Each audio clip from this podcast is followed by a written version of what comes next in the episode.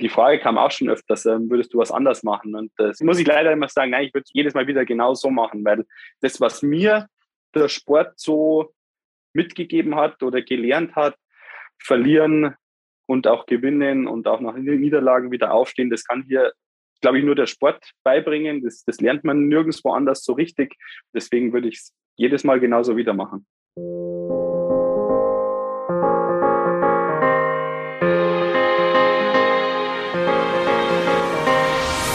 Hallo und herzlich willkommen zu einer neuen Folge des Team Deutschland Podcast, dem Podcast, wo wir die besten deutschen Sportlerinnen und Sportler auf ihrem Weg zu den nächsten Olympischen Spielen begleiten. Mein Name ist Jens Behler und ich spreche hier im Podcast mit meinen Gästen über genau ihren Weg und ihre Erfahrungen auf dem Weg zu dem Highlight überhaupt im Sport, den Olympischen Spielen. Und ja, diese Olympischen Spiele sind äh, stehen quasi vor der Haustür. Es sind noch knapp drei Wochen nur noch, dann äh, beginnen die Olympischen Winterspiele in Peking. Und ähm, ganz am Anfang der Spiele äh, gibt's äh, ja direkt äh, freitags ist immer die Eröffnungsfeier und Samstag beginnen die Rodelwettkämpfe. Und deswegen freue ich mich, dass ich heute mit den dominierenden äh, Rennrodler aus der letzten Jahre äh, zu Gast habe und auch für mich ein, äh, wenn ich an Rodeln denke, denke ich an ihn, nämlich Felix Loch. Darüber freue ich mich sehr. Doch bevor wir starten und äh, mit Felix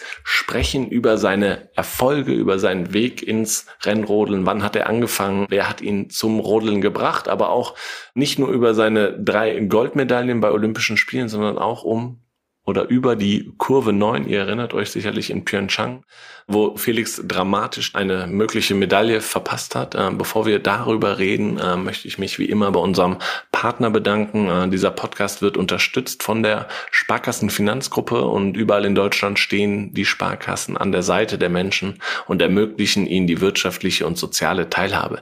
Im Sport engagieren sie sich jährlich mit über 90 Millionen Euro für Vereine, das deutsche Sportabzeichen, die Eliteschulen des Sports, Sports, Team Deutschland und Team Deutschland Paralympics. Und warum? Weil es um mehr als Geld geht. Und jetzt freue ich mich, ähm, dass wir über das Mehr auf dem Weg von Felix zu den Olympischen Winterspielen in Peking sprechen. Felix, herzlich willkommen, schön, dass du da bist. Servus, hallo. Felix, für mich persönlich ist äh, Rennrodeln irgendwie in Deutschland einmal mit dem Hackelschorsch verbunden und dann aber auch lange mit Felix Loch. Wir sprechen heute, die Aufnahme ist genau ein Monat vor Beginn der Olympischen Spiele in Peking.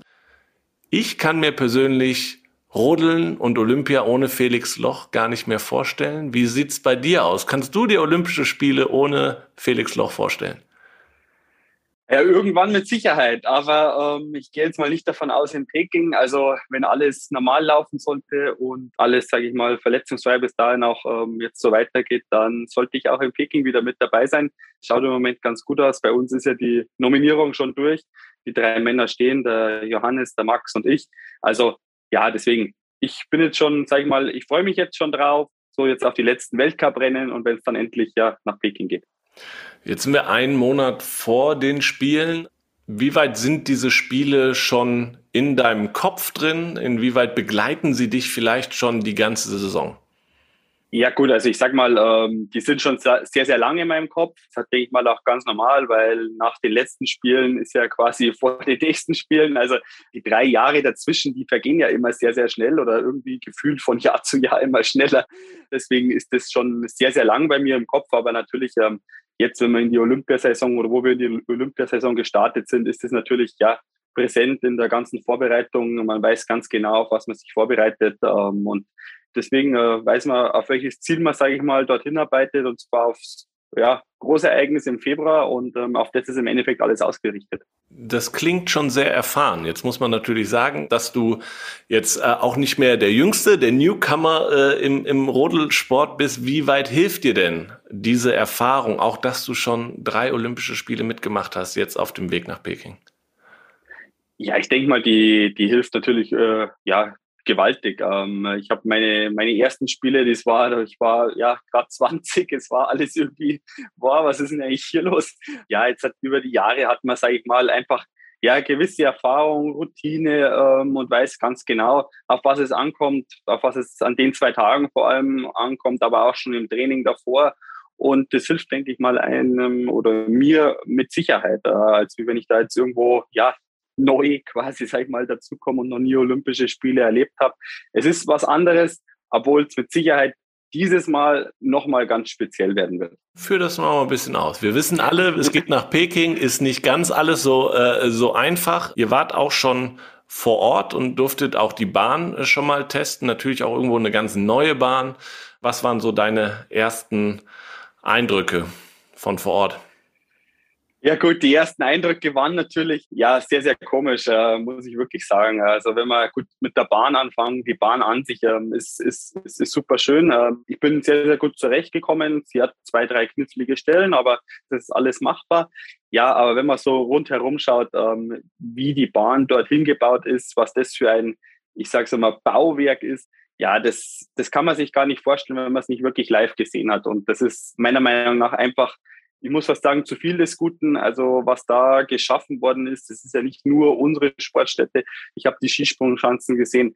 Das ist einfach übers Ziel hinausgeschossen, definitiv. Also natürlich sind wir Sportler froh und freuen uns, wenn wir eine schöne Sportanlage haben. Das ist, denke ich mal, äh, auch ganz normal. Aber das, was da, sage ich mal, entstanden ist, das ist ja, meiner Meinung nach nur, ja, protzen, protzen, protzen der Welt zeigen, ja, was sie dort in diesem Land können. Und ja, das hat, sage ich mal, mit dem, was ich bis jetzt, sage ich mal, ähm, bei Olympia erlebt habe, ja, übertrifft es irgendwie alles. Und es ist einfach nicht mehr zeitgemäß, meiner Meinung nach. Also das, das, das passt so nicht mehr. Da muss ja ein ganz klares Umdenken her, ähm, weil sonst, äh, ja, wird keiner mehr und will keiner mehr Olympische Spiele ausrichten. Wir haben es jetzt schon das ein oder andere Mal miterlebt. Ich hätte mich natürlich gefreut, wenn ich im Februar 22 bei uns am Königssee hätte fahren können und dort ähm, die Olympischen Spiele erleben hätte können.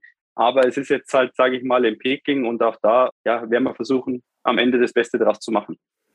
Bist du glücklich, dass das jetzt quasi deine vierten Spiele schon sind, weil du dann auch schon mit diese krasse Olympia-Erfahrung auch schon in anderen Ländern, in anderen Orten sammeln konntest? Also ich muss wirklich sagen, ähm, ich habe wirklich richtig schöne Olympische Spiele schon erleben dürfen, angefangen mit meinen ersten in Vancouver. Nicht nur, dass sie natürlich sehr erfolgreich waren, das ist natürlich auch immer nochmal was Schönes, aber auch so außenrum in Whistler, Vancouver, das waren gewaltige Spiele, die ich da erleben durfte. Auch 14 in Sochi war es wirklich schön. Äh, auch muss man sagen, in Korea wirklich schön. Also es hat ja alles noch sehr alles gepasst, aber das, was jetzt, sage ich mal, dort in China ähm, so passiert, das ist wirklich sehr, sehr schwierig und es ich muss fast sagen, es tut mir für die Sportler, sag ich mal, so ein bisschen leid, die ja Olympia vielleicht das erste Mal oder vielleicht sogar dann auch nur dieses eine Mal erleben dürfen. Und sie erleben jetzt, glaube ich, ganz, ganz schwierige, komplizierte Olympische Spiele mit diesen ganzen Corona-Auflagen, mit, also mit den Sachen, die jetzt da einfach einhergehen. Doppelt kompliziert, ne?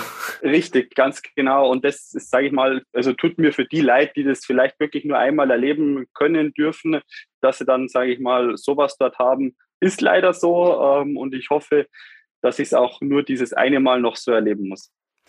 Wir können ja gerne schon mal ein bisschen vorausschauen. Äh, wie gesagt, in, genau bei Aufnahme äh, in einem Monat starten die Spiele und ihr seid immer direkt am nächsten Tag traditionell dran mit euren ersten beiden Wettkampfläufen schon. Wie läuft denn so normale so ein Olympia-Abenteuer für die Rennrodler ab? Wann fliegt ihr äh, vorher hin? Wie viel Trainings habt ihr dann noch auf der Bahn? Und dann, ja, Thema Eröffnungsfeier ist ja für euch dann auch immer schwierig, weil äh, ihr am nächsten Tag Wettkampf habt. Nimm uns doch mal mit. Richtig, also fangen wir andersrum an. Also Eröffnungsfeier fällt leider wirklich immer flach, weil es einfach nicht geht, weil einfach, ja, die Zeit dort einfach, die man dort unterwegs ist, ja, das, das funktioniert nicht. Da, ich will nicht sagen, dass man da viel Kraft verliert, aber es ist natürlich, es passt einfach nicht rein, wenn man am nächsten Tag einen Wettkampf hat. Deswegen, also in, in, in Sochi durfte ich ja die, die Fahne dann zur ja, Schlussfeier tragen. Das war was ganz was Besonderes. Also ich durfte sowas schon auch einmal miterleben, war dort mit dem Stadion. Also ich weiß schon, was das ist und ist wirklich was Schönes. Wenn ich einhaken darf, schaut ihr denn dann die Eröffnungsfeier noch oder sagt ihr, nee, dann gebe ich mir das gar nicht? Nein, doch. Also man schaut sie sich natürlich an im Fernsehen. Das denke ich mal gehört mit dazu und das ist auch irgendwo, denke ich mal, auch wichtig, dass man jetzt so weiß, so jetzt geht's wirklich los obwohl man, sage ich mal, schon einfach auch voll fokussiert ist auf den nächsten Tag. Also ich brauche jetzt dann nicht noch irgendwie einen, der mir da jetzt den, sage jetzt mal ganz blöd, den Arsch tritt und sagt, du Felix, morgen sind deine ersten zwei Rennläufe. Also das, das braucht es nicht. Das hat man schon im Kopf und das funktioniert ganz gut. Aber wie gesagt, wir reisen, wenn ich jetzt richtig bin, ich glaube am 28. Februar schon, Entschuldigung, 28. Januar natürlich nach Peking und haben dann ich glaube, zwei Tage dort zum Akklimatisieren, ähm, wo wir einfach nur dort sind. Ja, sich, kann man sich mal die Bahn anschauen, dass man sich einlebt und dann ähm, beginnt das Training schon. Ich glaube, wir haben, wenn ich jetzt richtig bin, sieben Trainingsläufe und dann äh, ist im Endeffekt schon das Rennen. Also jeweils zwei Läufe am Tag und dann das über ja, drei oder vier Tage und dann beginnt schon ja am Samstag am Abend. Wir fahren, glaube ich, erst so 18, 19 Uhr unseren ersten Rennlauf. Sind dann die ersten zwei Rennläufe, bevor es dann eine Nacht ins Bett geht. Macht das für dich einen Unterschied, wann ihr eure Läufe habt? Also gefühlt sind die normalen Weltcups mittags. So, vormittags, Richtig. mittags. Bei Olympischen Spielen seid ihr eigentlich immer abends dran. Kann das, ist das so? Äh, ja, das hat natürlich das eine, weil wir natürlich mit der Zeitverschiebung äh, ist natürlich immer ein bisschen, bisschen schwierig und man muss schon schauen, glaube ich, auch, dass man das irgendwo einigermaßen gut hinbekommt, obwohl es für irgendwen, glaube ich, immer beschissen ist, sage ich mal, für, für, für, irgend, für irgendeinen Fernsehzuschauer. Aber Olympia fahren wir ja schon immer relativ spät, sage ich mal, später Nachmittag oder wirklich dann am Abend erst. Es ist ja schon, sage ich mal, ein bisschen eine Umstellung, aber man muss einfach den Tag bisschen besser planen. Äh, ja, bleibt man mal in der Früh ein bisschen länger liegen, geht dann gemütlich zum Frühstücken, ja, und legt sich vielleicht dann nach dem Mittag nochmal vielleicht eine, äh, eine halbe Stunde, Stunde hin und dann ja, funktioniert das eigentlich schon ganz gut und vor allem du bist ja, sage ich mal, schon darauf vorbereitet und weißt, wann das Rennen ist und da kann man sich eigentlich schon recht gut darauf einstellen. Ja, wie ist, ist bei dir so die, die Nächte vor ganz besonderen Wettkämpfen? Wie ist es mit dem Schlafen? Eigentlich überhaupt kein Problem. Habe ich auch wirklich von Anfang an nicht gehabt. Also das weiß ich auch damals in, in, in Vancouver oder auch in Sochi war das nie ein Problem und auch die, die Nacht dazwischen, weil du kommst wirklich erst relativ spät halt dann wieder von der Bahn nach deinem zweiten Wettkampflauf ins Olympische Dorf zurück und dann isst man vielleicht noch eine Kleinigkeit und dann ist man eigentlich wirklich froh, dass man ins Bett kommt. Aber bis jetzt habe ich da eigentlich wirklich immer sehr, sehr gut schlafen können, war wirklich noch nie ein Problem. Okay, hat also nichts mit Erfahrung zu tun. Das war schon immer so. War schon immer so, aber es ist vielleicht jetzt auch ein bisschen Erfahrung einfach, die mit Sicherheit auch mit dazu kommt. Schon mal schönen Einblick bis hierhin. Wir blicken auf deinen Weg. Ja, wir haben schon gesagt, drei Olympische Spiele schon mitgemacht, aber wir blicken natürlich auch auf deine Anfänge, so wie wir es mit allen Gästen hier im Podcast tun. Dafür ähm, hast auch du uns Fotos geschickt, die unsere Zuhörerinnen und Zuhörer natürlich jetzt nicht sehen, aber die sie sich auf unseren, auf den Team Deutschland Social Media Kanälen, auf Instagram, Facebook, Twitter etc. pp. auch angucken können. Genau, anhand dieser Fotos ähm, gehen wir einmal äh, mit dir auf die Reise vom ähm, kleinen Felix von den Anfängen bis zum Olympiasieger. Und zwar geht's los mit einem Foto, das ist finde ich das Felix Loch Klassikerfoto. Das habe ich schon sehr, sehr oft gesehen, aber das ist auch total cool. Ich kann dir nicht sagen, wie alt du bist, aber du bist noch sehr, sehr jung. Ähm, du sagst es uns äh, sicherlich äh, gleich. Du liegst auf einem Schlitten, allerdings quer äh, zur Bahn, damit du nicht runter äh, rodelst, glaube ich. Ja, grinst in die Kamera, hast einen roten Helm an, eine sehr schicke lilane Jogginghose und einen türkisfarbenen Pullover. Aber du siehst sehr, sehr glücklich aus. Erzähl uns was zu dem Bild. Ja, also das ist wirklich äh, das allererste Bild, was von mir entstanden ist und das war auch meine allererste Fahrt. Also ähm, war am Königssee, äh, sogar noch unterhalb von der Starthöhe, wo normalerweise die Kinder anfangen. Also das war Ausfahrtkreisel. Wenn sich irgendwer auskennen sollte, der weiß, es sind wirklich nur noch, ja, ich glaube, ich würde mal sagen, 150 Meter bis ins Ziel, also wirklich nur ein kurzes Stück. Und ja, ich war fünfeinhalb ungefähr, wo ich meine erste Fahrt dort am Königssee gemacht habe und ja, man sieht ja, der Schlitten ist auch noch ein bisschen zu groß. Also hinten fehlen, glaube ich, noch so zehn Zentimeter. Also ich war schon wirklich da noch sehr, sehr jung. Aber ja, es ist das erste Bild, was dort entstanden ist. Ich muss eigentlich wirklich immer wieder drüber lachen, wenn ich das Bild sehe, ähm, weil es irgendwie cool ist, äh, wenn man es so sieht. Vor allem, wenn ich jetzt meine Kids sehe, die sind jetzt noch nicht am Schlitten gelegen, aber es könnte vielleicht irgendwann mal passieren. Und ja, da ist es natürlich nett, wenn man dann seinen, seinen Kindern auch mal so ein Bild aus meiner Kindheit zeigen kann. Was sind denn so deine Erinnerungen an deine ersten Schritte auf der Eisbahn? Ich muss eigentlich ganz ehrlich sein, an die Fahrt kann ich mich überhaupt nicht mehr dran erinnern. Also das ist irgendwie äh, komplett raus. Ich weiß auch nicht, wie gut ich unten angekommen bin oder ob ich äh, recht viel von rechts nach links gefahren bin. Ähm, es war auf jeden Fall die erste Fahrt, das weiß ich sicher, aber ich habe wirklich da keine Erinnerung mehr dran, ähm, wie, wie das war. Aber so die ersten, die ersten Erinnerungen, das, das war, also dann, die halt so danach kamen, das weiß ich eigentlich schon. Ich war, oder wie soll ich sagen, mein, mein Dad, der ein oder andere wird es wissen, ist jetzt Bundestrainer, war früher Landestrainer und er hat mich oft ja, mit dabei gehabt an der Rodelbahn jeder hat mich, glaube ich, dort gekannt und ja, das ist der Felix, der ist sowieso immer mit dabei und war eigentlich wirklich, eigentlich glaube ich schon wirklich immer ganz, ganz, ganz nett und cool und ähm, irgendwann habe ich halt dann gesagt, so, ich will jetzt da selber mal runterfahren. Dann hat er mich halt auf den Schlitten gesetzt und los ging's und dann ging es halt so Stück für Stück nach oben, immer so von Starthöhe zu Starthöhe. Und irgendwann, ja, bin ich halt mal am Herrenstadt gelandet, aber hat dann doch ein bisschen gedauert. Aber es waren so, die, die ersten Erfahrungen müssen, glaube ich, ähm, ja, doch sehr, sehr einprägsam und äh, schön und gut gewesen sein, weil sonst, äh, ja, wäre ich wahrscheinlich nicht dabei geblieben. Genau, das ist ja erstens die Frage, die ich mir gestellt habe. Gab es für Felix Loch überhaupt sportlich eine Alternative? Wenn ich das jetzt so höre, der Vater hat dich immer mitgenommen schwierig. Ähm, Gab es noch was neben dem Rodeln für dich? Eigentlich gar nicht. Aber es war jetzt auch nie so, dass jetzt irgendwer äh, gesagt hat, du Felix, du musst das machen und es gibt da keinen anderen Weg. Ich habe eine ältere Schwester, die hat ja mit Sport ganz ehrlich gesagt überhaupt nichts zu tun und die hätte, sag ich mal, oder hat genauso die Möglichkeiten gehabt. Also und auch bei uns, äh, ja, in Berchtesgaden, du hast ja alle Möglichkeiten, sage ich mal. Ich hätte genauso gut zum Skifahren, zum Biathlon, zum Skispringen. Ich hätte auch zum Fußballspielen gehen können. Also ich glaube, äh, das, das wäre alles wahrscheinlich möglich gewesen. Ähm, ich denke mal, dass es äh, meinem Dad halt, glaube ich, auch oder meiner Familie oder meiner Mama und allen halt, sag ich mal, wichtig war, dass ich da irgendwo schon sportlich was mache, weil sie halt einfach gesehen haben, dass ich vielleicht doch ein bisschen, bisschen ein Talent habe Jetzt nicht unbedingt direkt gleich fürs Rodeln, aber für den Sport allgemein, ja, hat sich dann halt einfach so ergeben und ähm, wahrscheinlich war es die richtige Entscheidung. Wie sieht so ein Trainingsalltag aus? Also wie oft seid ihr dann äh, rodeln gewesen oder ist es ähm, ab wann fester Trainingsalltag, zwei, dreimal die Woche? Was macht man außerdem, außer sich auf den Schlitten zu setzen und runterzurodeln? Also ja, im Winter ist es, sage ich mal, hauptsächlich das Rodeln. Vor allem im, im, im Kinder- und Jugendbereich ist es da nur, geht es da nur ums Rodeln, äh, sobald das möglich ist. Und dann im Sommer, ja, ist es, sage ich mal, einfach wichtig, dass man gute Trainer und eine gute Trainingsgruppe hat. Und äh, das ging dann eigentlich schon relativ schnell so in wie soll ich sagen, geordneten Bahnen zu, ähm, wo dann da sich der Trainer einfach gekümmert hat um uns. Das hat dann auch nicht mein, mein Dad gemacht. Das war, denke ich mal, auch richtig. Der hat, sage ich mal, die größeren, der war bei den, bei den Junioren da schon ähm, als Trainer tätig und hat eigentlich da mit mir so im Kindertraining gar nichts zu tun gehabt. Erst später dann.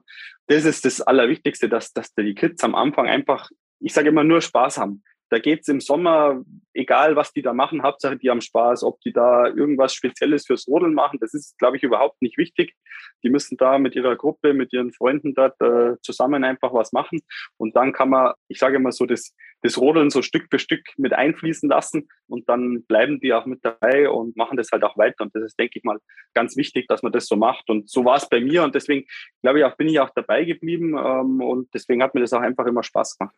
Ist aber auch, finde ich, ein großer Unterschied. Wir hatten Mariama Jamanka und Francesco Friedrich hier schon im Podcast. Das sind ja Bobfahrerinnen und Bobfahrer und wo ich immer denke, klar, Eiskanal, äh, ge gefühlt ein bisschen ähnliche Sportarten. Aber im Rodeln fängt man klein an. Ne? Das ist im Bobsport ja eigentlich nicht der Fall. Da kommt man meist, also viele aus der Leichtathletik eher und, und fangen dann im älteren ähm, Alter dann an. Aber ist im Rodeln nicht so. Das macht man schon von Kindesbeinen an.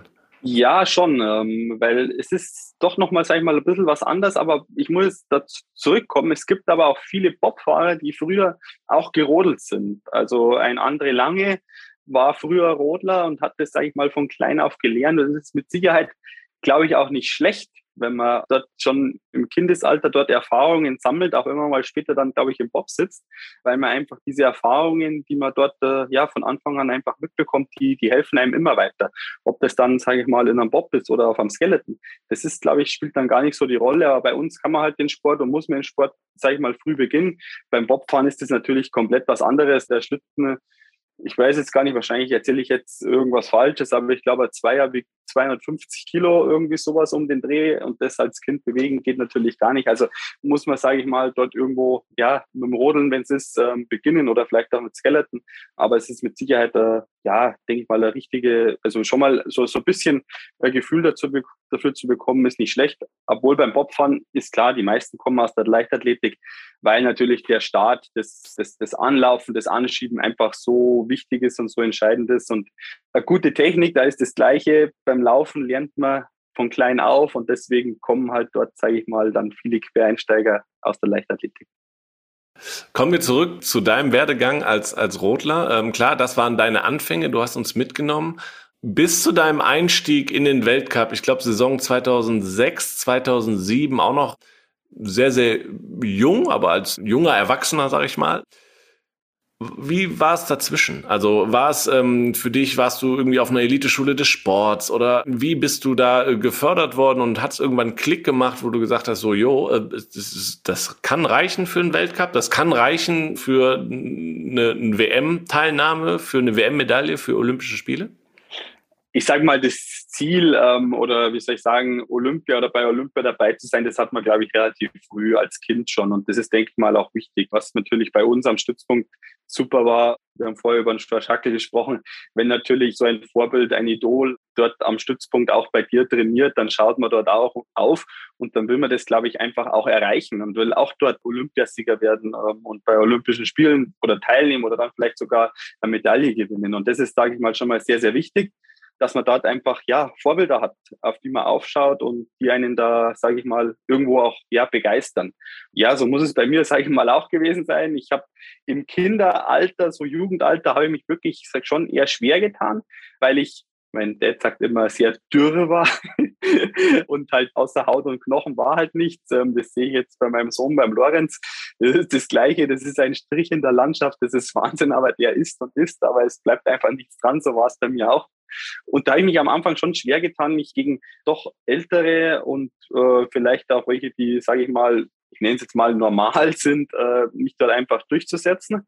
Und das hat dann irgendwann auf einmal dann so von einem aufs andere Jahr, wo wir dann, sage ich mal, auch ein bisschen, wo das Training ein bisschen intensiver geworden ist, ging es dann auf einmal los äh, und auf einmal, ja, war ich ganz vorne mit dabei und habe dann relativ schnell auch schon bei, bei Jugendrennen dort auch gewinnen können und ähm, im Juniorenbereich dann auch schon sehr, sehr schnell sogar und habe dann auch meine, meine ersten Junioren-WM-Medaillen gewonnen und dann merkt man eigentlich schon so, okay, ja, funktioniert doch ganz gut und ähm, ja, dann geht es halt so, ich sage jetzt mal, Schritt für Schritt und äh, ja, irgendwann fährt man dann mal bei deutschen Meisterschaften mit, also schon in der in der in der Seniorenklasse und dann sieht man auf einmal, oh, ja, zu den Großen ist es schon noch ein Stück, aber ähm, man kommt schon langsam immer näher ran und auf einmal, ja, habe ich 2006 dann mich halt für die Mannschaft qualifiziert, noch als wirklich, also als, als Junior, aber wir haben dort bei den, bei den Rennen schon mitfahren dürfen, bei den Ausscheidungsrennen und seitdem bei der Nationalmannschaft oder bei uns in der, in der Mannschaft mit dabei und äh, seitdem würde ich mal auch sagen, doch recht erfolgreich. Das würde ich auch sagen, genau. Erster größerer Erfolg dann äh, 2008, äh, glaube ich, jüngster Weltmeister bis dato äh, in Oberhof geworden. Und dann kommen wir nämlich auch schon zum nächsten Bild, was du geschickt hast. Die ersten Olympischen Spiele 2010 in Vancouver und natürlich ein Foto. Du springst oder landest gerade oben auf der obersten Stufe des Podestes, beide Arme in die Höhe gereckt, Augen geschlossen. Olympiasieg. Nimm uns noch mal mit, vielleicht genau zu diesem Moment. Kannst du dich daran noch erinnern? Du stehst hinter dem Podest, die anderen beiden sind schon oben, haben ihre Medaillen und dann kommt Goldmedaille, Felix Loch.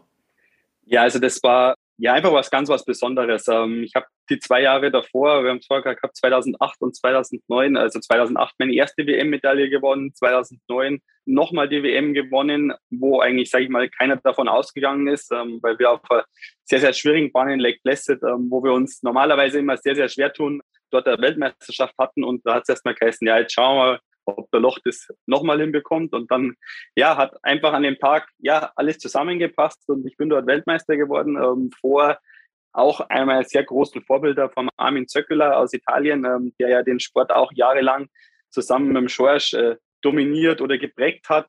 Das war was ganz was Besonderes. Und dann ging es ja nach Vancouver das Jahr drauf, wo ich das erste Mal auf der Bahn war. Das war, ja, ich will nicht sagen Liebe auf den ersten Blick, aber das hat mir einfach sofort dort voll getaucht, bin dort vom ersten Laubarm richtig gut zurechtgekommen und habe mich da, ja, es war einfach wie, wie zu Hause so ein bisschen, ähm, weil auch in den Bergen in Whistler, es ist halt irgendwie fast, ich will nicht sagen wie fast wie am Königssee, aber es ist schon sehr, sehr, ja, einfach heimisch gewesen. Dann hat man dort das Rennen und ähm, ich bin dort eigentlich ins Training rein und es lief von Anfang an perfekt. Also wirklich super Trainingsläufe gehabt. Es war zwar schon im Training immer sehr, sehr eng, sage ich mal, also wo wir mit den Zeiten sehr, sehr nah zusammen waren. Und ja, dann hat man den Renntag und an dem Tag hat eigentlich wirklich alles gepasst. Also von, also an beiden Renntagen hat einfach alles gepasst. Dann kommst du im vierten Lauf, das weiß ich noch, das hat sich bei mir auch eingeprägt. Wir haben unten eine große Zielkurve gehabt, ähm, wo man schon kurz durchfährt. Und dort unten war eine riesen Tribüne aufgebaut, die natürlich dort in Vancouver bumm voll war. Wo ich dann dort durchgefahren bin, habe ich halt zum ersten Mal, was eigentlich, was man sonst so gar nicht mitbekommt, äh, die Leute dort wahrgenommen. Die haben da geschrien und ja, dann fährst du durchs Ziel und ähm, schaust dann noch auf die Zeittafel, wo ist sie und auf einmal siehst du die Eins dort stehen. Das ist dann schon, ja, oder war was ganz was Besonderes.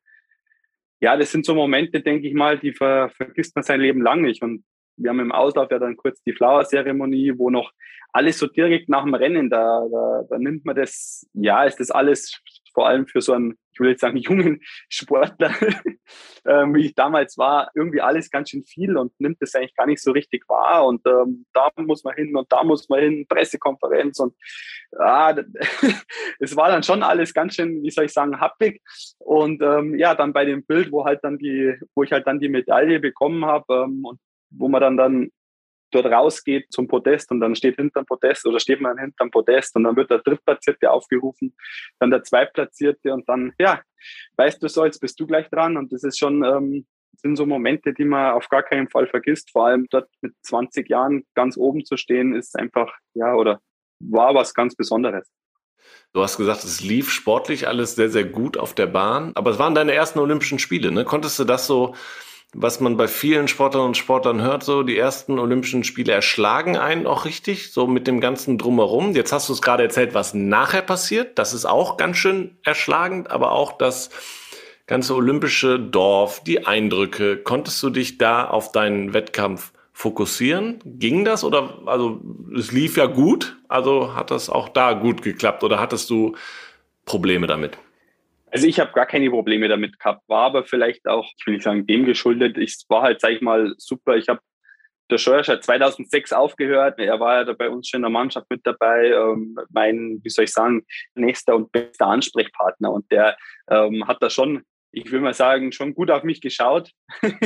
ja, wir haben uns, sag ich mal, auch viel davor und danach drüber unterhalten. Und das hat mir mit Sicherheit einfach geholfen, äh, was was so, sag ich mal, auf mich, auf mich zukommt vorm Rennen, also wenn wir dort drüber fliegen und wie dann dort auch alles sein wird. Und das war, denke ich mal, schon wichtig und gut, dass man dort, ich würde mal sagen, so ein bisschen darauf vorbereitet ist, dass man halt einfach von dem nicht erschlagen wird, weil dort einfach schon nicht nur ein paar Journalisten und ein paar Fragen kommen, sondern da kommen halt richtig viele Fragen und die kommen auch schon vorher, also zu den ganzen Trainings ähm, immer will da jeder, sage ich mal, was von dir wissen, wie es gelaufen ist, war es gut, war es schlecht, äh, wie sind deine Einschätzungen. Und das, sage ich mal, ist schon wichtig, dass man da, ja, ich würde mal sagen, gut da vorbereitet ist.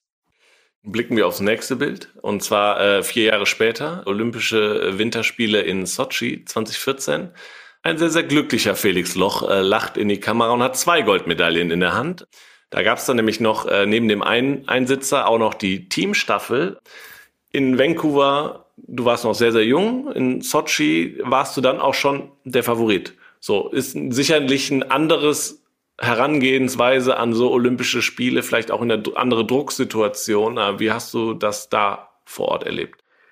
Ja, also das waren eigentlich jetzt im Nachhinein die Spiele, an die ich mich ja am liebsten oder am besten zurückerinnere, weil das waren einfach dann so die Spiele, die ich auch richtig wahrgenommen habe, muss ich sagen.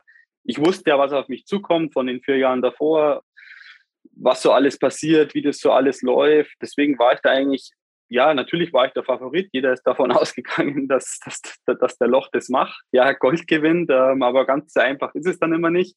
Aber es war auch, äh, muss ich wirklich fast sagen, wie, wie, wie in Vancouver, die, die ersten Fahrten auf der Bahn. Es hat alles gepasst. Es war auch wieder so, war richtig coole Bahn, macht mir Spaß. Ähm, wir haben auch relativ schnell die richtige Materialeinstellung oder gewusst, was wir wie, wo, wann machen müssen das hat eigentlich wirklich äh, ja, von Anfang an dort äh, einfach richtig gut funktioniert.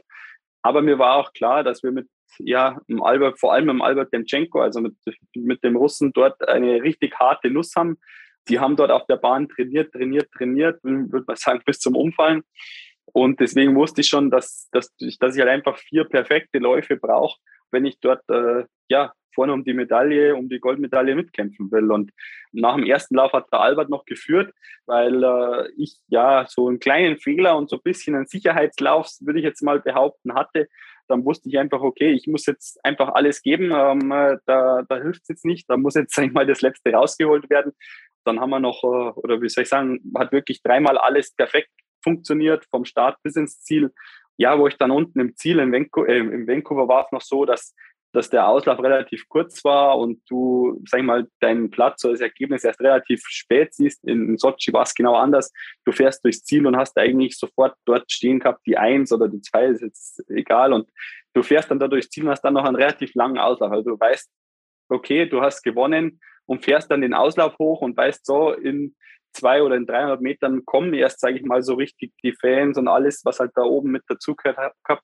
Und da kannst du dich dann, ja, schon mal so richtig freuen und ähm, denkst dir halt, boah, geil. Also äh, alles richtig gemacht, es passt und dann kommst du halt da hoch und ähm, ja, der Erste, der natürlich mir entgegenkommt, war natürlich mein Dad und das ist dann was ganz was Besonderes, vor allem, weil jeder hat es von dir erwartet oder dass du dort Gold gewinnst und wenn das dann noch alles aufgeht, ist das natürlich äh, gewaltig und vor allem, wenn man dann ja die Chance hat, mit dem Team noch zusammen mit denen, wo ich, äh, ja, wie soll ich sagen, fast aufgewachsen bin, mit den zwei Tobis und der Natalie, dort die Möglichkeit hast, nochmal ähm, an den Start zu gehen und dann wieder Gold gewinnst, war das natürlich äh, gewaltig. Ähm, das sind dann, sage ich mal, das kann ich einfach noch viel, viel mehr, kann ich mich erinnern, als wie, sage ich mal, an Vancouver, weil dort die Eindrücke in Sochi waren einfach viel, viel einprägsamer noch, weil ich halt einfach auch mehr Zeit hatte, das Ganze zu verarbeiten und wahrzunehmen. Und das waren, deswegen sage ich, einfach jetzt im Nachhinein einfach die schönsten Olympischen Spiele. War vor der Teamstaffel, wenn ich darauf nochmal zurückkommen kann, wo ja, ich hoffe, du korrigierst mich nicht, zuerst Doppelsitzer, dann Frau und dann Mann fahren an? Nein? Was? Nein, erst die ah. Dame, dann der Mann, dann das Doppel, aber ist egal. Wir hatten, okay. es, es, es, war, es war auch schon mal anders. Also so in den Anfängen ähm, wurde da, sag ich mal, noch so ein bisschen rumexperimentiert, aber das äh, hat sich jetzt, sag ich mal, eingebürgert, dass die Dame anfängt, dann der Mann fährt oder nicht eingebürgert, das wurde einfach so festgelegt und zum Schluss der. Doppel. Und Einlauf. Einlauf, genau. Jeder, also das geht direkt ja hintereinander weg, ähm, dauert, sagen wir mal, zwei Minuten 30, dann ist dies, das Team halt durch und du hast eigentlich schon relativ schnell ähm, ja, äh, Entscheidungen einfach.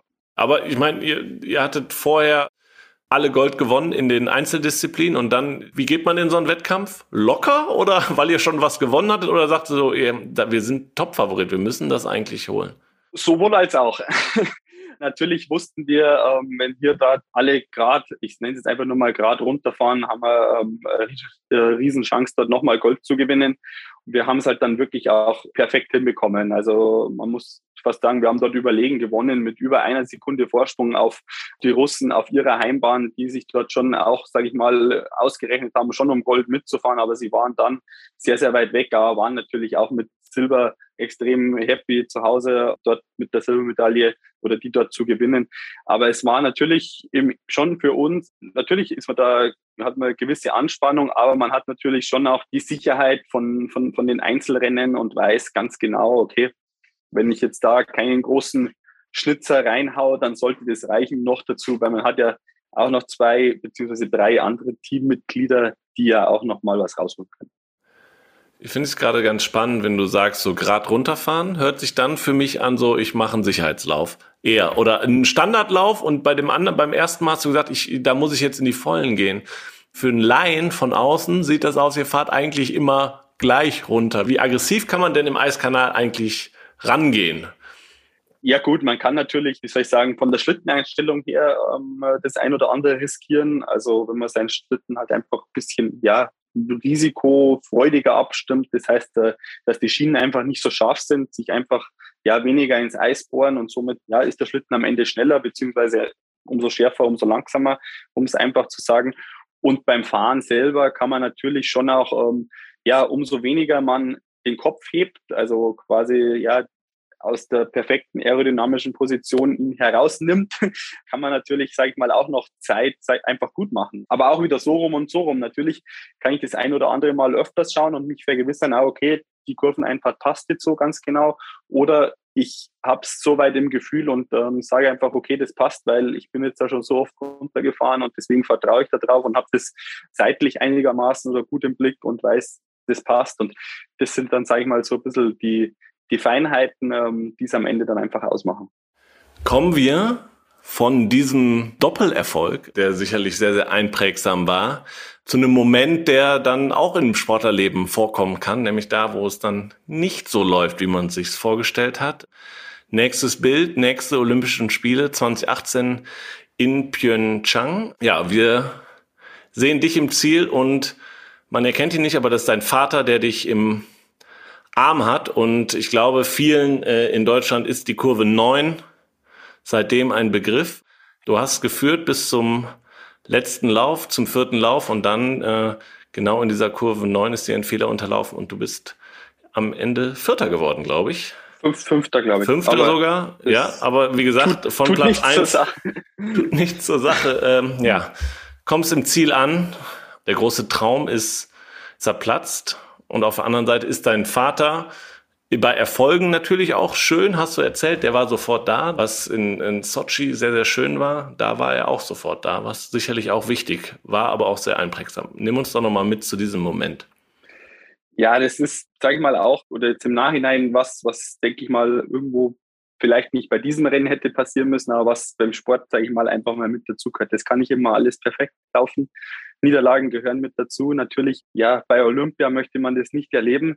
Aber ja, ich bin einfach, habe wirklich drei gute Läufe gehabt, war auch, glaube ich, mit ungefähr viereinhalb Zehntel in Führung und habe keinen Sicherheitslauf gemacht, auf gar keinen Fall, weil ähm, dann würden auch wahrscheinlich keine viereinhalb Zehntel reichen. Also ganz normal die Läufe davor einfach gefahren und auf der Bahn, ja, in Korea war es wirklich so, wir haben eine Stelle an dieser Bahn gehabt, das war die Kurve 9, die einfach zu 99 Prozent beziehungsweise zu 100 Prozent passen musste, damit man dann die nächste Passage einfach ja gut meistern kann. Genau im vierten Lauf ist mir dort dann ja ein Fehler passiert, der mir im Training auch schon oft passiert ist, der wirklich sehr, sehr vielen auch passiert ist. Ich glaube, nur die ersten drei, die dort am Podest gestanden sind, sind dort viermal einigermaßen gut durchgekommen, ohne große, große Probleme. Alle anderen sind mindestens einmal ähm, oder hatten dort mindestens einmal Probleme. Und ja, bei mir ist es im vierten Lauf passiert und ja, wo ich dann ein Stück weiter in der Kurve 12 war, das ist eine große Kurve, wo man ja viel Zeit hat, war mir eigentlich sofort klar, okay, für ganz vorne kann das sowieso nicht reichen. Und ähm, ja, wo ich da im Ziel war, war ich eigentlich dann, wo ich dann gesehen habe, okay, Fünfter, muss ich schon fast sagen, fast froh, dass ich nicht noch irgendwo auf drei vielleicht gelandet wäre oder so, weil das wäre vielleicht, glaube ich, noch viel, viel schlimmer gewesen, ähm, dort, ich nenne es jetzt mal Trostmedaille, so ungefähr heimzugehen. Es war einfach dann in dem Moment extrem bitter, aber da muss ich halt auch sagen, wie wir es vorher hatten, ähm, mein Dad kommt im Ziel immer daher und in dem Moment natürlich auch. Und das war für mich, denke ich mal, in dem Moment einfach ganz, ganz wichtig, dass er dort hergekommen ist, äh, mich in den Arm genommen hat dass jemand einfach von der Familie direkt da ist. Ähm, das war für mich, sage ich mal, sehr, sehr wichtig. Er wird mit Sicherheit genauso bei jedem anderen Sportler genauso machen. Dafür ist er da, dafür ist er der Chef, hat dort im Ziel unten, ich will mal fast sagen, alles im Griff. Ja, er hat dann mich halt in den Arm genommen und gefühlt wahrscheinlich dort eine halbe Ewigkeit sind wir da gesessen. Ähm, dabei war es nicht sehr lang und für mich war, sage ich mal, alles klar. Ich wusste, was ich falsch gemacht habe, ähm, dass halt einfach ein Fahrfehler war, nichts anderes. Ja, er hat gesagt, zu Hause wartet deine Familie auf dich. Das war für mich in dem Moment einfach sehr, sehr wichtig, dass er da war, dass wir uns dort kurz unterhalten haben. Ich habe dann noch den anderen drei kurz gratuliert und ähm, habe mich dann in die so Umziehen reingesetzt, war für mich dort zehn Minuten alleine, was auch sehr, sehr wichtig war für mich. Die Zeit, die habe ich einfach gebraucht, um ja das Ganze einfach so zu verarbeiten, was dort in den letzten 15 Minuten so alles passiert ist. Ich sage, im Sport gehören Niederlagen mit dazu. Das ist, denke ich mal, auch ganz, ganz wichtig. Das muss, denke ich mal, einfach jeder mal miterlebt haben und das prägt einen mit Sicherheit. Und äh, danach heißt halt einfach aufstehen und weitermachen. Und sowas darf man sich einfach nicht unterkriegen lassen. Das ist, denke ich mal, auch ganz, ganz wichtig. Das ist auch was, was ich meinen Kids oder überhaupt jedem versuche mitzugeben, dass Niederlagen einfach im Leben mit dazugehören, egal im Sport oder ich nenne es jetzt mal im normalen Leben, können Niederlagen einfach mit dazu, mit denen muss man umgehen und danach muss man einfach wieder weitermachen, ähm, weil ein Kopf ins Sand stecken macht meiner Meinung nach keinen Sinn. Genauso habe ich es dann gemacht eigentlich. Wie lange hat das denn trotzdem gedauert? Also klar, die zehn Minuten danach waren wichtig, aber so dieses bisschen das Positive daraus zu ziehen, dass man, dass das dazugehört. Also das hört sich sehr abgeklärt an. Ich kann mir vorstellen, dass das aber schon auch ein bisschen längerer Prozess war. Mit diesem, ja, dann doch sehr, es war, im Endeffekt war es schon, man muss sagen, schon tragisch, ne? Also das ist schon nicht ohne gewesen. Ja, ähm, es hat mit Sicherheit, so dass man es vielleicht richtig verarbeitet hat, mit Sicherheit schon noch ein paar Tage gedauert. Ähm, ich war dann auch noch zu den anderen Rennen draußen mit an der Bahn, bei der Natalie und auch bei den Tobis und ähm, auch beim Team ähm, und habe mich natürlich auch mit denen dann, dann gefreut. Wir haben danach auch angestoßen und das, ja, ich sage mal, wo ich dann so am, am Heimflug gesessen bin, äh, es war dann auch relativ zeitnah, ähm, habe ich das Ganze, sage ich mal, schon, denke ich mal, ganz gut verarbeitet gehabt. Ähm, äh, aber dann, wo ich zu Hause war mit meiner Familie, war es dann schon nochmal, einfach nochmal so das ganze Re Revue passieren zu lassen. Ähm, ja, es, es dauert mit Sicherheit ein paar Tage, bis man das alles so richtig, ja, wie soll ich sagen, verkraftet hat, auch realisiert hat. Aber wie sage, ich war mir schon relativ schnell einfach klar, so auf gar keinen Fall. dort jetzt zu sagen, okay, jetzt bin ich dort, wie soll ich sagen, gescheitert und ich lasse es jetzt. Ähm, das kam für mich eigentlich wirklich dann von Anfang an einfach gar nicht in Frage, weil dort von vielen die Frage kam, okay, waren das jetzt meine letzten Spiele oder wie auch immer. Und das war eigentlich für mich von Anfang an klar, dass es nicht so ist, sondern dass es äh, weitergeht. Und jetzt sitzen wir, muss ich fast sagen, wieder hier. Es sind wieder vier Jahre fast rum und wir haben schon wieder Olympische Spiele. Ist aber auch in den vier Jahren nochmal ein bisschen was passiert. Da kommen wir nämlich auch zum letzten Bild. Und zwar du jubelnd auf dem Podest, schreist deine Freude raus. Äh, du hast ein, ähm, ja, ein Leibchen an World Cup Leader, Gesamtweltcup gewonnen in der Saison 20, 2021. Dazwischen gab es aber auch mal eine Saison, die lief gar nicht gut. Einmal aufs Podest nur gefahren, also und auch bei der WM nicht da, wo man normalerweise jetzt mal als Sportfan in Deutschland Felix Loch erwartet. War das für dich diese Saison und dann auch dieses Foto nochmal zu sagen, so ich bin, ich bin wieder zurück, ich habe auch das geschafft, so eine Saison, die nicht so gut lief und ich bin wieder da und habe es allen nochmal gezeigt, die vielleicht gesagt haben, das, das war's mit Felix?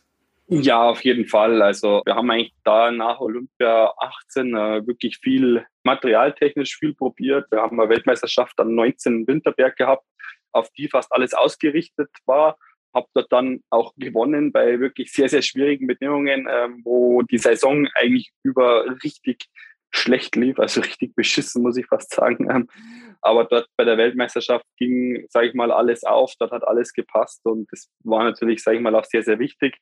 Dann kam ähm, ja wirklich ein nochmal richtiges Scheißjahr.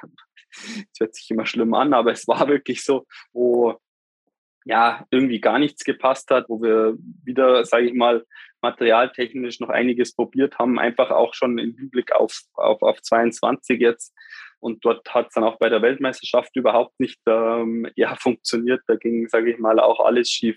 Dann, ja, letztes Jahr war es dann phänomenal. Wir haben ähm, ja im Sommer über oder nach dem Winter direkt sehr, sehr viele Gedanken gemacht, was gut war, warum es manchmal gut war, warum war es manchmal schlecht, weil es halt einfach die Jahre davor sehr, sehr durchwachsen war und haben es dann wirklich äh, ja geschafft, äh, sehr, sehr viele gute Sachen dort rauszuziehen ähm, und haben wirklich einen gewaltigen Schritt materialtechnisch nach vorn gemacht. Und dann, ja, habe ich, ich glaube, acht von, von neun Weltcuprennen gewinnen können.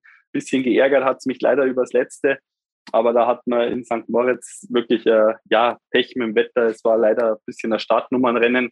Aber gut, äh, es war wirklich eine, eine hammergeile Saison. Äh, ich glaube wirklich bei jedem Weltcuprennen achtmal gewonnen und bei den anderen Entscheidungen auch mit immer am Podest gestanden. Und ja, das war natürlich gewaltig, hat mich natürlich riesig gefreut, dass ähm, vor allem wirklich, wir haben, oder ich habe wirklich sehr, sehr viel investiert und das am Ende dann, dass es so perfekt läuft, äh, hätte ich natürlich so am Anfang gar nicht erst gedacht, vor allem wo es losging, nach dem ersten Sieg, nach dem zweiten Sieg, nach dem dritten, da macht man sich dann schon langsam Gedanken, boah, ah, das läuft aber gut oder so, ah, die anderen, was machen sie denn oder was ist eigentlich los? Und ähm, ja, dann gibt's dann doch mal knappe Rennen auch wieder, aber man schafft es halt dann trotzdem noch, dass man gewinnt. Und äh, das war eigentlich wirklich eine richtig, äh, ja, perfekte Saison fast, muss ich sagen. Und ähm, da hat einfach mal alles zusammengepasst. Und äh, das ist natürlich dann schon äh, was ganz, also war, denke ich mal, auch eine sehr, sehr einprägsame Saison für mich, die einem ja so richtig äh, noch, ja, wo man so richtig zeigen kann, ja, Freunde, ich kann es schon noch, gell? Also ihr müsst schon noch mit mir rechnen.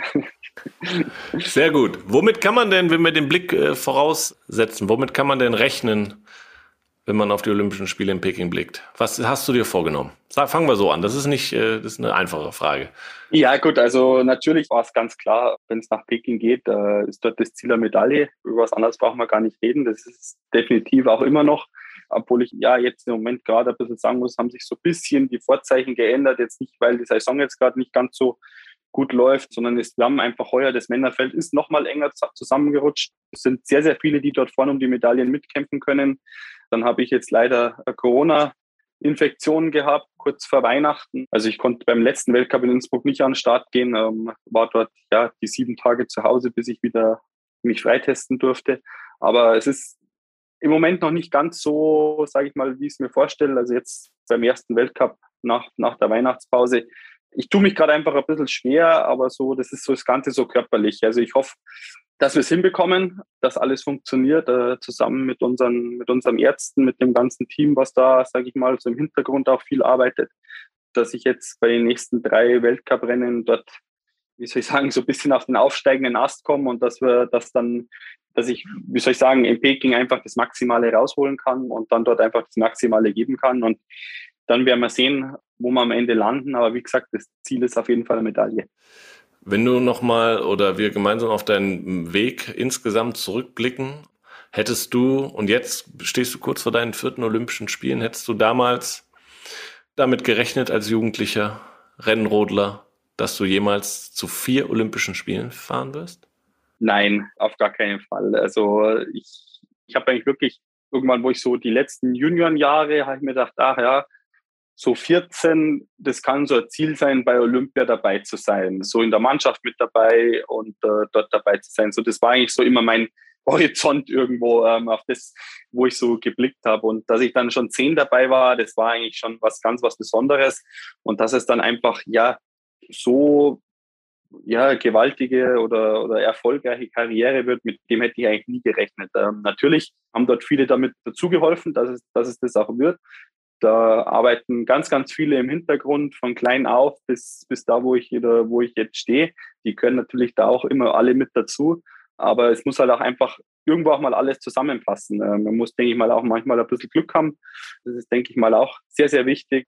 Deswegen bin ich wirklich einfach auch sehr, sehr dankbar, dass das alles so funktioniert hat und dass ich eigentlich wirklich auch ja so eine schöne und tolle Zeit erleben durfte. Ähm, das, das muss ich wirklich sagen. Und die jetzt, weil die Frage kam auch schon öfters, ähm, würdest du was anders machen? Und das muss ich, muss ich leider immer sagen, nein, ich würde es jedes Mal wieder genau so machen, weil ich denke mal, ähm, das, was mir der Sport so mitgegeben hat oder gelernt hat und was, denke ich mal, ich halt auch versuche weiterzugeben, dieses Verlieren und auch gewinnen und auch nach Niederlagen wieder aufstehen. Das kann hier, glaube ich, nur der Sport beibringen. Das, das lernt man nirgendwo anders so richtig, vor allem nicht in dieser kurzen Zeit, würde ich mal behaupten. Deswegen würde ich es jedes Mal genauso wieder machen. Das ist sehr schön. Du hast mir gerade zwei Fragen vorweggenommen, die ich dir stellen wollte. Nämlich einmal, was würdest du anders machen? Und zweimal, was hast du beim Sport gelernt? Wunderbar. Ähm, aber gehen wir auf einen anderen Aspekt ein. Du hast es ganz am Anfang auch nochmal gesagt, ähm, Thema Vorbild. Ne? Ähm, du hattest den Hackelschorsch da. Inwieweit siehst du dich schon als Vorbild für den Nachwuchs? Ja, schon ähm, als großes Vorbild. Das ist immer ja ganz nett. Da merkt man auf einmal, dass man dann doch älter wird, wenn dann die jungen Sportler, sage ich mal, dort bei uns zum Training mit dazukommen oder ja mal im Kraftraum mit dazukommen oder wenn wir noch da sind oder so und dann wie soll ich sagen, trauen sie sich erstmal so nichts zu sagen oder das ist eigentlich genauso wie bei mir früher. Das, da, da denke ich mir mal, okay, ähm, hat sich noch nichts geändert. Deswegen versuche ich halt da wirklich einfach Vorbild zu sein, was weiterzugeben. Ich habe es jetzt halt erst vor kurzem auch gesagt, alles, was Corona uns da jetzt beschert hat, ist, denke ich mal, ganz, ganz wichtig, einfach wieder, dass wir die Kinder halt zum Sport bringen, weil ähm, äh, so kann es meiner Meinung nach nicht weitergehen. Die müssen raus, die müssen sich bewegen und das ist jetzt eigentlich so, wie soll ich sagen, ich sehe nicht so als mein Ziel, aber so ein bisschen möchte ich das einfach mehr forcieren, dass wir dort, ähm, ja, zumindest bei mir zu Hause, möchte ich da einfach viel tun dass dort die Kids rauskommen, dass die ja für den Sport begeistern, das ist, denke ich mal, ganz, ganz wichtig. Und dass sie halt auch ähm, ja, Vorbilder haben, das ist mal, glaube ich, ganz, ganz wichtig. Und das braucht man als Kind, ähm, dass man irgendwo aufschaut zu jemandem, ähm, der sehr, sehr erfolgreich ist, äh, glaube ich, ist ganz, ganz wichtig. Und ja, das versuche ich irgendwo weiterzugeben, so wie es ich halt auch irgendwo gelernt habe oder gesehen habe. Jetzt blicken wir nochmal kurz nach Peking. Keine ausländischen Zuschauer. Also Jetzt fährt dein Vater aber als, als Trainer mit. Ist das für dich wichtig? Weil sonst Familie, Freunde sind nicht dabei bei so einem wichtigen Ereignis. Und ähm, ist das für dich ein, ein, besonderes Glück, dass dein Papa da mit dabei ist? Ja, mit Sicherheit. Ähm, es ist natürlich äh, schon mal schön, äh, dass, der, dass der eigene Papa mit dabei ist. Ja, es wäre natürlich auch schön, wenn, äh, ich nenne es jetzt mal, Familie und Freunde oder ausländische Fans einfach miteinander born sein könnten, weil das, was wir jetzt gerade, glaube ich, so ein bisschen auch im Sport erleben, ähm, ist schon irgendwo sehr, sehr traurig, weil der Sport lebt, würde ich einfach mal sagen, von den Zuschauern, von den Fans, von den Emotionen. Ähm, das ist irgendwo alles, äh, ja, sehr, sehr schade im Moment, wie das läuft. Äh, ich habe eigentlich wirklich nach der letzten Saison gedacht, okay, das machen wir jetzt eine Saison und dann wird das hoffentlich diese Saison wieder einigermaßen normal werden, dass wir jetzt schon ein zweites Jahr so haben, ist, ist, ist, ist wirklich schade. Ähm, ist, ist auch traurig irgendwo, aber das bringt einfach ja die Pandemie leider so mit sich. Dem müssen wir uns auch zu Recht meiner Meinung nach beugen ähm, und versuchen, die, das alles so gut wie es geht in den Griff zu bekommen. Deswegen sind auch die Maßnahmen richtig. Aber wenn ich jetzt aus Sportlersicht einfach so sehe, ist es einfach ja schade, dass keine Zuschauer auch in Peking mit dabei sind, vor allem Familie und Freunde es ist jetzt halt leider so und ähm, ja, wir werden es auch, oder wir müssen es, sage ich mal, auch so hinbekommen. Hättest du gerne deine Kinder mal mit zu Olympia genommen? Natürlich, ähm, obwohl ich mir ähm, schon wirklich sehr, sehr genau überlegt hätte, ob ich die nach China geholt hätte. Also nach dem, was ich jetzt dort alles erlebt habe, könnte man jetzt sagen, okay, ist gut, dass Corona ist und dass sie keine ausländischen Zuschauer dorthin lassen, weil ja, ich bin eigentlich schon so weit, dass ich sage, okay, ich fahre da jetzt genau noch einmal hin und dann nie wieder, weil was in diesem Land ähm, ja passiert, was mit Menschenrechten dort geschieht und äh, sonst alles noch so, das geht einfach nicht. Ähm, so, so, so kann es nicht funktionieren. Ähm, bin eigentlich ja sehr, sehr glücklich oder wir können uns alle sehr, sehr glücklich schätzen, wo wir wohnen, wo wir zu Hause sind, in einer Demokratie, wo, sage ich mal, jeder mitentscheiden kann. Und ähm, ich habe eigentlich gesagt, wo ich oder wo ich zurückkam, ja, es ist eigentlich schon ein bisschen bei uns wie Leben im Paradies. Auch wenn bei uns nicht alles richtig läuft, braucht man nicht drüber reden, aber da drüben läuft einiges noch viel, viel schlechter oder funktioniert gar nicht. Ähm, und deswegen bin ich immer sehr, sehr dankbar drum, wenn ich nach Hause komme, weil da weiß ich, dass alles passt. Und ähm, ja, natürlich nochmal zurückzukommen, hätte ich meine, meine Familie gern mal bei Olympia mit dabei. 14 war meine Frau mit dabei in, in, in, in Sochi, was was Besonderes war. Und ähm, es ist ja 26 auch nicht so lang hin. Also ähm, das ist, sage ich mal, alles machbar und ähm, dann werden auch die Kids, denke ich mal, in einem, in einem coolen Alter, wo sie das, sie verstehen jetzt natürlich schon alles, aber ich glaube, dann ähm, sind sie nochmal ein bisschen reifer und ähm, können das besser miterleben und ähm, es wäre ja quasi direkt um die Haustür oder um die Hausecke. Deswegen, ähm, wenn alles funktionieren sollte, wäre das, denke ich mal, oder könnte das ein richtig schöner Abschluss sein. Reiht sich ein bisschen ein in das, was auch Francesco Friedrich hier äh, schon im, im Podcast gesagt hat. Das ist um die Ecke. Er würde gerne schon noch auch noch mal einen Bus voller Fans dann darunter schicken. Ne? Da kann man hinfahren äh, nach Italien. Das ist das wäre schon sehr, sehr schön, nochmal als Abschluss. Das ist ein bisschen so Sehn Sehnsuchtsort Olympia nach den äh, dann doch Spielen in Russland, in Asien und jetzt gerade nochmal Peking. Richtig, richtig. Also, und das ist auch was, wo ich mir denke, ja, Olympische Spiele wieder dort, wo halt auch der Wintersport zu Hause ist. Dort, wo er meiner Meinung nach auch hingehört ähm, und nicht in irgendwelche Regionen, wo man halt einfach keinen Winter hat. Ähm, so werden wir es halt jetzt halt leider in vier Wochen oder fünf Wochen dann leider erleben werden es ist einfach sehr, sehr schade und ähm, ich hoffe, dass jetzt da die letzten Spiele sein werden, die irgendwo stattfinden, wo kein Wintersport zu Hause ist, meiner Meinung nach. Felix, wir kommen zum Ende und zwar äh, zu den letzten drei Fragen äh, hier im Podcast. Und zwar sind das immer die gleichen. Äh, was heißt immer die gleichen? Die haben immer den gleichen Aufhänger bei allen Gästen. Und zwar zum einen haben wir unsere Community auf Team Deutschland gefragt nach Fragen für dich. Und ähm, einige haben wir natürlich schon im Laufe des Gesprächs beantwortet, so wie du, wie du angefangen hast, wer dein Vorbild war etc. Aber hier ist, kam eine Frage: Was wärest du denn geworden, wenn du nicht Rotler geworden wärst? Ja, ähm, also wenn ich gar nichts mit dem Sport zu tun gehabt hätte, also wenn das gar nicht, dann wäre ich mit Sicherheit äh, irgendwo im Handwerk, glaube ich, untergekommen, weil es macht mir Spaß, äh, ja, irgendwo was zu machen, wo man am Ende vom Tag was sieht. Mit Holzarbeiten macht mir Spaß. Also ja, irgendwo in die Richtung wäre es mit Sicherheit gegangen. Aber wenn es doch in Richtung Sport gegangen wäre, was, was, was ich total cool finde, ähm, muss ich einfach sagen, äh, ist Biathlon weil das ist halt leider bei uns in der Sportart nicht machbar, dieses Gegeneinander. Also was du ja beim Biathlon, sage ich mal, hast oder auch beim Langlauf, wenn du dort dann ja läufst und du siehst, okay, du kommst dann in einen ran äh, am Berg vielleicht oder du läufst weg oder auch am Schießstand stehst du neben denen und du weißt, okay, du, wenn du jetzt null schießt, äh, du hast schon mitbekommen, dass der einen Fehler geschossen hat, dann gehst du an dem vorbei und das dieser direkte Kampf oder ja, Wettkampf gegeneinander, das, das, das finde ich eigentlich schon cool. Das, das wird mir schon ähm, auch oder hätte mir mit Sicherheit auch sehr, sehr viel Spaß gemacht. Okay, und anschließend dazu, was steht nach der Karriere an? Weißt du das schon? Jetzt hast du gerade schon bis, ich finde, du hast das ganz schön erzählt, wie du die Kinder zum Sport bringen willst, in Bewegung bringen willst. Ist das irgendwo eine Richtung, an die du denkst?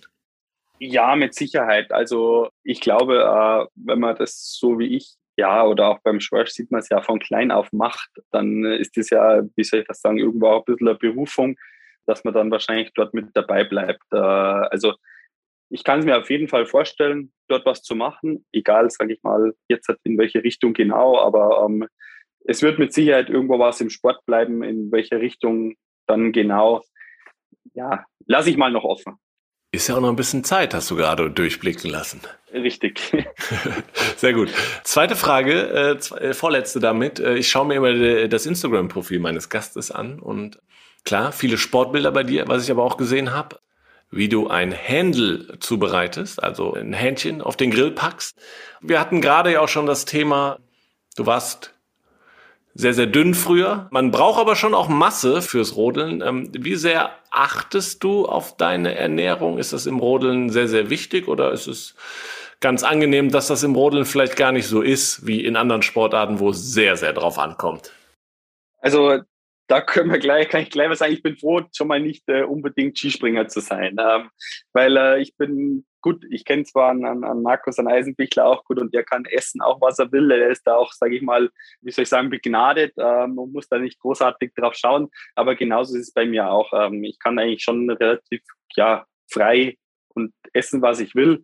Ich versuche oder ich schaue schon natürlich ein bisschen drauf, dass es einigermaßen ausgewogen ist, ähm, von allem mal halt ein bisschen, dass, dass es halt einfach ein bisschen passt. Das denke ich mal, lernt man auch über die Jahre, dass es einfach wichtig ist, sich nicht nur, äh, wie soll ich sagen, vielleicht von Schokolade zu ernähren oder nur von Fleisch. Äh, ja, das, das passt einfach nicht. Also ich versuche einfach so ein bisschen von allem überall, habe da eigentlich, sage ich mal, immer so ein Standardgewicht, sage ich mal, auch wenn es immer, sagen wir, so ein bisschen schwankt, aber das ist auch über die Saison hin ganz normal, weil mit Reisestress und mit allem Möglichen geht es halt mal hoch, geht es halt mal runter.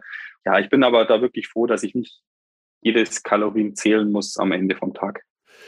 Und zum Abschluss, ich hätte dich gefragt, was du beim Sport gelernt hast, was du fürs alltägliche Leben brauchst. Ähm, das hast du uns schon beantwortet, indem du gesagt hast, äh, ne, dass man immer wieder aufstehen muss.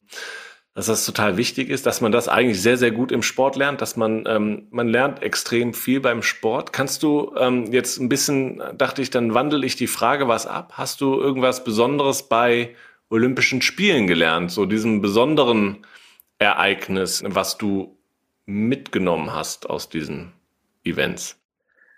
Ja, also Olympia, gut, muss man so anfangen, ist natürlich, äh, ich nenne es jetzt mal ganz einfach, ein Sportfest, wo du einfach, ja, Leute aus den unterschiedlichsten Ländern, Nationen kennenlernst und mit denen einfach ins Gespräch kommen kannst. Und das ist äh, was ganz was Besonderes, weil das ist einfach nicht alltäglich. Es ist auch schon schön, wenn man mit den, ich nenne es jetzt mal eigenen Teamkollegen, also wenn man jetzt aufs Team Deutschland schaut, wenn man einfach mit denen mal richtig in Kontakt kommt, weil über die Jahre hat man natürlich auch ähm, Freundschaften, Bekanntschaften aus anderen Sportarten, die man sonst halt leider das ganze Jahr, muss man einfach fast sagen, nicht sieht, weil ja, wenn wir, keine Ahnung, äh, ja, in Innsbruck beim Rodeln sind, sind jetzt äh, ja die Biathleten in Oberhof oder die Kombinierer in Lillehammer oder keine Ahnung. Ähm, und das ist halt einfach wirklich äh, mal wirklich cool, dass man da einfach ein paar Tage oder eine Woche oder zwei Wochen einfach zusammenkommt und sich mit denen einfach auch mal austauschen kann.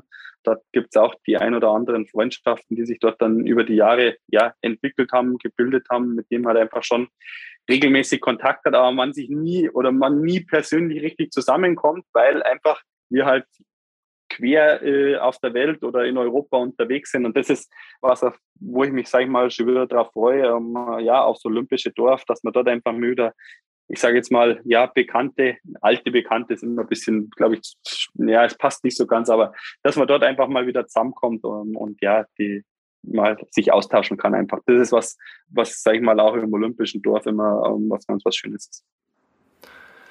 Ja, dann hoffe ich, dass sich das ähm, bestätigt in China, wenn die Spiele dann äh, losgegangen sind. Äh, ich wünsche dir auf jeden Fall bis dahin, werd wieder richtig fit, toi toi toi für die nächsten Wettkämpfe und dann hoffe ich, dass wir uns dort in Peking vielleicht wiedersehen, vielleicht aber auch nur wieder hören. Auch das wäre, das ist ja möglich heutzutage, ähm, dass wir ähm, dann nochmal drüber sprechen, wie es denn dann war. Vielen, vielen Dank, dass du zu Gast warst. Passt, danke. Ja, vielen Dank Felix und vielen Dank euch da draußen fürs Zuhören.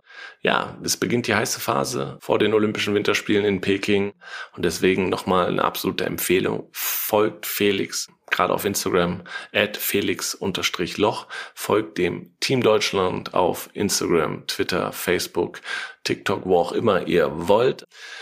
Kommt ins Deutsche Haus digital, deutsches Www.ftf.de. Da gibt's ähm, Richtung der Spiele in Peking ähm, einiges zu erleben. Es gibt ein Team Deutschland Tippspiel, wo es ein ähm, Toyota Auto zu gewinnen gibt. Also auch da lohnt es sich. Ähm, meldet euch schon mal an. Dann gibt's tägliche Verlosungen mit Sachen aus Peking. Da seid ihr auch ganz nah dran und exklusive Einblicke. Wie gesagt, da gibt's einiges, sollte Standardadresse für euch sein während der Spiele.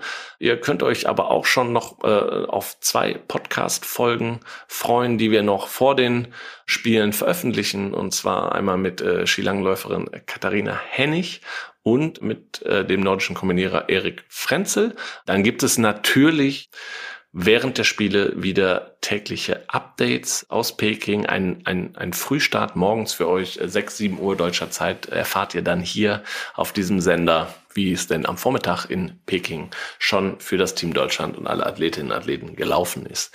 An dieser Stelle auch nochmal vielen Dank an äh, Maniac Studios, die uns bei der Postproduktion dieses Podcast unterstützt haben. Und ich freue mich, wenn ihr diesen Podcast gut bewertet, ähm, wenn ihr ihn weiterempfehlt. Ähm, auch die Geschichte von Felix, aber auch die Geschichte von allen anderen Sportlerinnen und Sportlern, die hier schon zu Gast waren, äh, die ja haben es verdient, gehört zu werden, ähm, sind besondere Persönlichkeiten, die wir hier zum Glück äh, in, in Deutschland haben und die auch Vorbilder sind und ähm, ja, als Vorbilder auch wirken müssen. Und deswegen mussten diese Geschichten gehört werden. Äh, ich freue mich, wenn ihr entsprechend den Podcast weiterempfehlt und darüber sprecht. Ansonsten bleibt dran. Wir hören uns wieder in zwei Wochen. Bis dahin. Ciao und tschüss.